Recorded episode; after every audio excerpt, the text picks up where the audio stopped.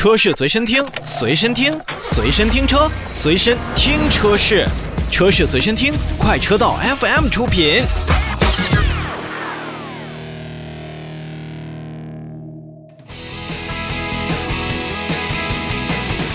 自从长城汽车宣布了技术品牌之后呢，三个平台的名字——长城坦克、咖啡智能和长城柠檬，哎，这就受到了很多人的关注。其中，长城柠檬呢，大家都想，这到底是什么样的一个平台呢？而在前两天，长城汽车也是首次举办了长城柠檬平台的技术公开课，在一定程度上呢，也为我们揭开了柠檬平台的一些神秘面纱。柠檬平台到底会聚焦在什么样的领域？是安全还是动力，还是整体的出行解决方案？我们一起来看。首先来说，长城柠檬它拥有全球化、模块化和高性能、高安全、轻量化这五大特征，也是可以将车型覆盖到从 A 零到 D 级的 SUV、轿车、MPV 车型。我们可以理解，这实际上就是长城汽车在将来日后研发新车当中的一个基础平台。在整体的动力单元方面，长城柠檬也可以兼具燃油动力、混合动力、纯电动以及氢能源四种解决方案。那么，二零二二年呢，常规发动机和混动发动机的热效率分别可以达到百分之四十一和百分之四十二，预计二零二五年可以达到百分之五十一点五的非常高的水平。安全，不管是什么样的车企、什么样的平台，都一定是最重要的。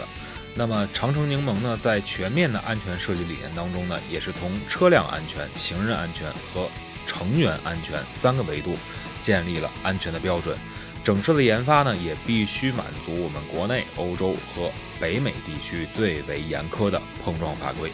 咱们就拿行人安全为例，通过主动式的行人探测移动系统。被动式的行人保护技术和智能行人保护气囊等等，降低行人碰撞事故率，也减轻真的发生事故之后行人的伤害。而咱们一直在说呀，这长城汽车在油耗上面一直都是有点高，那是因为前一段时间呢，确实在轻量化程度上呢，没有柠檬平台之前，确实长城汽车做的整备质量会过重。